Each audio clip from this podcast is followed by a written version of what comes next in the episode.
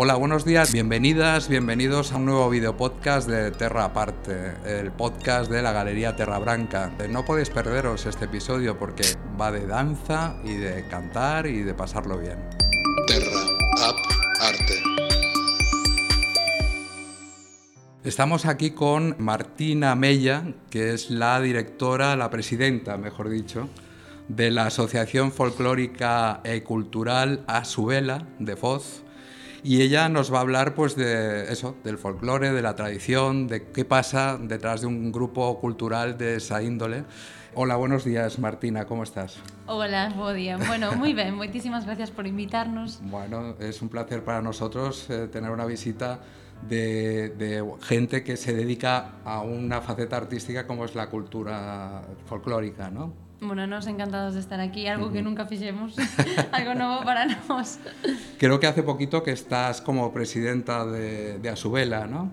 Sí, fixemos o cambio eh, a mediados de marzo, así. Eh, bueno, era necesitábamos unha transición, a antiga directiva pois xa levaba oito anos no cargo e bueno, a verdade é que consume moito tempo. Levo un mes e medio e xa entendo que consume moito tempo. Entón, claro, pois querían querían cambiar e demos aí o paso un grupiño de oito persoas e con moitas ganas ocho personas en la dirección. Sí, estamos oito ya, personas ya. Da, na directiva. Claro, porque tendréis que organizaros lo que son calendarios y eh, coordinar agendas de los, de los eh, miembros del grupo y demás, ¿no? Claro, sí. A ver, en realidad a directiva o que fai é eh, propoñer ideas. Que Ajá. podemos facer? Pois, pues, por exemplo, o primeiro que quixemos facer eran uns cantos de taberna. E, e así, vamos, pois, pues, como podemos facer, con quen falamos, como nos movemos. Cada un, pois, pues, leva un pouco unha cousiña. E entón, entre todos, pois, xuntamos unha gran cousa, non? Está bien. Bueno, me gustaría que nos hablases también, porque seguramente os dividís en grupos, ¿no? ¿Qué hay? Ah, ¿Más mayores, más jóvenes? ¿Cómo funciona eso de las categorías dentro del grupo de Asubela? Bueno, pois eh, as dúas categorías principais que temos é baile por un lado e logo instrumental por outro. O baile dividímolo en pequenos e maiores e a partir de tres aniños xa collemos a bailadores, o sea que se hai alguén interesado que, que se apunte. Desde tres anos hasta 100 anos. ¿Quieres darnos algún método de contacto a través de las redes sociales Pues o algún teléfono? No sé, lo que... Redes sociais, teléfono, está todo no, na nosa redes en Sí. Facebook, pois aí atopamos toda toda a información para poñermos Bueno, pues ya lo contacto. sabéis, a su vela, Foz y bueno, pues contacto a través de Facebook, lo más directo, lo más fácil, Efectivamente, ¿no? sí. Cuando sabía que venías, eh, estuve leyendo sobre vosotros y vi que tenéis en vuestro repertorio, como no, muñeiras, pero que también tenéis jotas, pasodobles, fandangos, cantos tradicionales y antiquísimos la lalas, o ¿cómo se llama? La lalas. Sí, un las podemos decirlo así. Bueno, pues, ¿por qué cuando un, una persona que no conoce el tema y os ve bailando, siempre dice que estáis bailando la muñeira?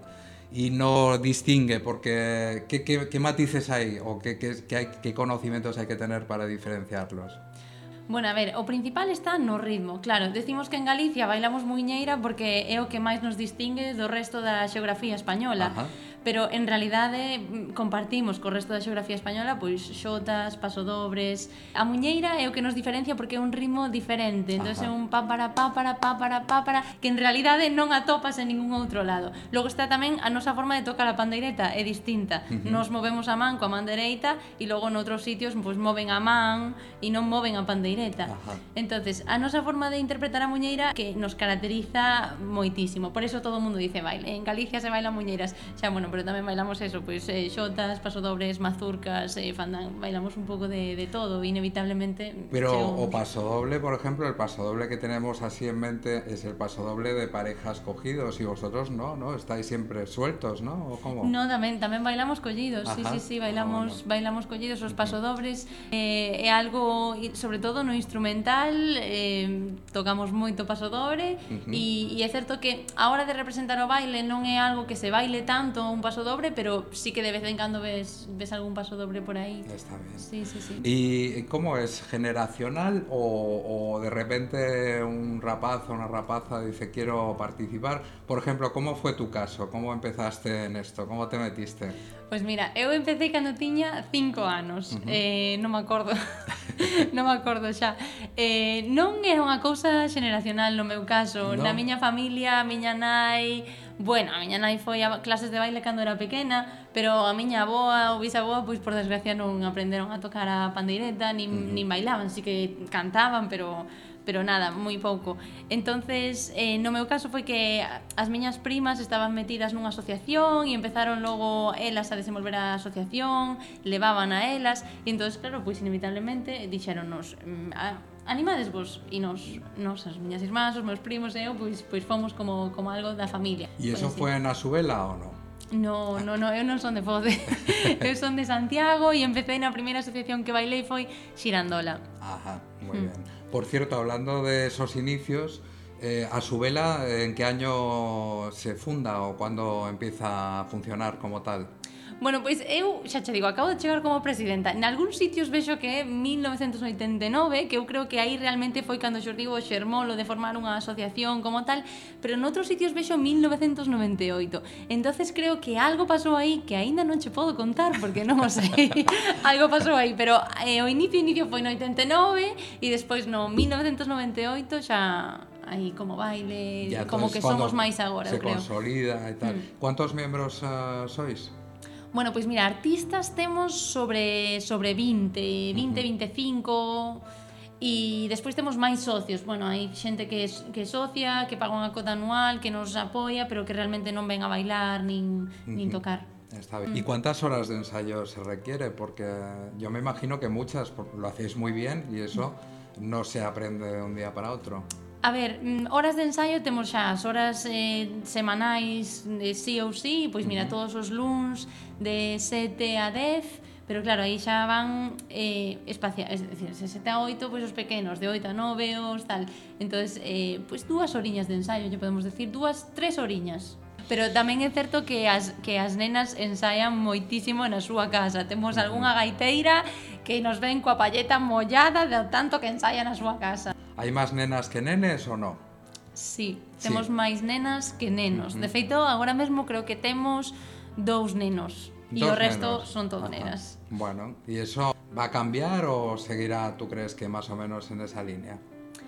mm, pois eh, non o sei, oxalá que cambie, oxalá que se anime máis o nenos. O que pasa é que temos aí a batalla eterna de fútbol, e entonces claro, os nenos ven máis complicado compaxinar este tipo de, mm. de actividades bueno. con, con outras como fútbol, por mm. exemplo. Háblanos eh, de la, los viajes y giras que habéis hecho últimamente. Bueno, pois pues mira, eh, últimamente tivemos o parón da pandemia e aí pois pues, xa paramos. E, e de feito isto mermounos bastante, o que sí que agora volvemos a empezar, tuvemos fixemos estas actuacións agora destes meses e fixémolas con moitísimas ganas.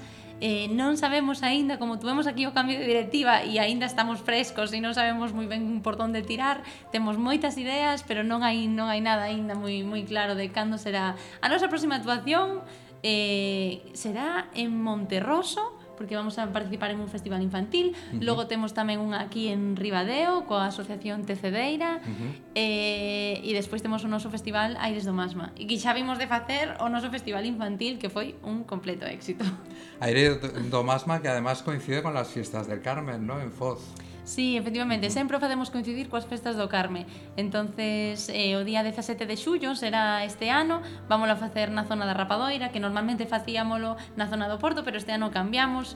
E, e eso, non vos podo desvelar nada máis. Ah, todo es así sorpresa, ¿no? De momento sí. Pero mucho trabajo, ¿no? Moito traballo por detrás, sí, sí, sí moito traballo por detrás. Yo te quería hacer una pregunta concreta que es por qué el folclore eh, no se siempre está ahí, o sea, siempre está presente. Eh, ¿qué, qué, qué, poder tiene? O sea, como aparte ya hemos dicho que no siempre es de generación en generación, ni siquiera eh, se cantan más las niñas y los niños, pero yo que lo, lo, recuerdo siempre, entonces, por qué tiene tanta fuerza? Porque en realidad a, a xente que non está metida neste mundo veo como, buf, eu non entendo nada e simplemente dan voltas ou sempre sona o mismo a gaita pero unha vez te metes dentro empezas a coller, é moi fácil collerlle o gustillo a bailar ou a tocar ou porque é algo que engancha, é sempre música moi festiva, pasámolo moi ben, e que non mm. somos, eh, é dicir, isto é unha forma de socializar, sempre o digo, o sea, é como unha familia, nos as vela somos, e bueno, todos os grupos funcionan igual, funcionan como familia, entonces claro, os nenos e os bailadores acabanse enganchando porque é como os teus amigos, e vas porque che apetece e che gusta e, e bailas e cando bailas bailas co, coa gaita xa é como, uff, que che dá o subidón, sabes? Entonces, eh, pues é así. Bueno, hablando de subidones, quiero que me hables del aturuxo. o aturuxo. que el aturuxo, bueno, mmm, habrá que tener unas facultades eh, eh, vocales, ¿no? Para gritarlo, para ¿cómo se dice gritarlo, cantarlo? ¿Cómo lo defines tú? Non sei como definir aturuxo, vamos a ver, o aturuxo é como noso grito de guerra, non? Claro, que é o que nos diferencia, claro. como decir, "Buah, esto sí que Hombre, yo cuando estoy viendo una actuación vuestra eso, sí como que el cuerpo te pide un aturuxo, ¿no? Sí, o sea, e que aparte o aturuxo é o punto álxido yeah. que dices tú, aquí Ajá. ten que vir un aturuxo e entonces, e algo tamén que xurde de maneira totalmente espontánea, non creas que está así como os puntos, si que os temos premeditados e os temos ensaiados aí, os aturuxos van donde lle coinciden, o sea, en ese momento que te dices, uh, que ben estou pasando, aí ven o aturuxo. Ajá. Es como o yija americano, ¿no? Cojo yija. pois pues efectivamente o yija americano é o aturuxo galego, sí. Entonces, mira, si queres explicoche eh, eu, claro, fixemos unha actuación en, en, no Entroido, e queríamos homenaxear as, as tanxugueiras, que tamén as volvemos a homenaxear no Festival Infantil. Entón, nesta canción que teñen de, de terra, hai unha truxo aí no medio. Entón, claro, estábamos preparando a canción e decíamos, a ver, pois eh, aquí alguén ten que aturuxar. E ninguén quería aturuxar, porque claro, aturuxar tes que facelo ben, porque senón sona mal. E, e ninguén quería, bueno, pois deixámoslo sin aturuxar. E eu, que non, que non, que ten que haber aquí alguén que aturuxe, vamos a ver. entonces o noso profesor de, de pandeireta explicounos, mirade, eh, para facer un aturuxo tendes que pensar que sodes monos. Tendes que facer monos. como un mono. Como fai Ajá. un mono? Oh, oh, oh, oh. Bueno, eh. pois pues, collendo eses folgos de mono. Oh, oh, oh. Aí xa vas para arriba, entón vai... Uh! Wow. E aí xa che vai o... Home, cando estás na, no, de, no contexto de festa, pois pues saleche moito mellor, porque claro, estás... Claro, sí, y, yo lo y siento, está... pero no te puedo animar más. Falta unha pandeireta aquí. Has hablado también de las famosísimas mm, internacionalmente tanxugueiras. Mm. Habéis dicho que hacéis homenajes ¿no? a, a ellas. Eh, es buenísimo, ¿no? Me imagino para vuestro sector que haya pasado lo que ha pasado, ¿no? Porque sí. eso animará a mucha gente joven, ¿no? Sí, efectivamente, a verdade que foi algo boísimo e máis aínda, despois xa che digo da pandemia que estaba todo bastante mermado, ver que que os nenos sentir que o que eles fan e o que levan facendo desde que son pequeniños que, que chega tan lonxe, eso anímaos moitísimo. Este foi un, un aire fresco que o sea, máis que para que a xente se anime, que tamén, porque a xente xa se empeza a animar máis ao mellor a vir os espectáculos ou, ou, ou incluso animarse a vir a, aos ensaios, mm, sentir que os nenos que están bailando e que están tocando que o levan xa con orgullo lévano levano con orgullo e, e eso para min é o mellor porque antes o mellor sabías tocar a pandeireta ou tal pero decía decíalo un pouco con cabeza baixa en plan, si, sí, eu toco a pandeireta e o mellor o resto, pois pues, decían, bueno, a pandeireta como non tocar nada pero agora os nenos dicen, pois pues, eu toco a pandeireta e diceno como outro pois pues, que toca o violín ou o piano Pois claro que sí. Mm. Uh -huh. Genial hablar contigo, me ha gustado mucho. No sé si quieres aportar algo más o convocarnos a... Bueno, ya nos has dicho cuándo era la próxima actuación. Sí, efectivamente. Ajá. A próxima actuación será en, bueno, Monterroso, uh -huh. pero o máis grande que temos aí vindo é o Festival Aires do Masma e estamos preparando cousiñas distintas. Ah, ya, ya, me dijiste. pues nada, muchísimo gusto hablar con Martina y estamos esperando como locos las novedades de Asubela iremos a, y os seguiremos a través de las redes y si puede ser en, en presencia física, mucho mejor. ¿eh? Estades convidados. Y a vosotros nada más agradeceros vuestra generosidad por vernos y muy pronto estaremos con otro episodio, otro video podcast de Terra Aparte, el espacio de la Galería Terra Branca. Un abrazo.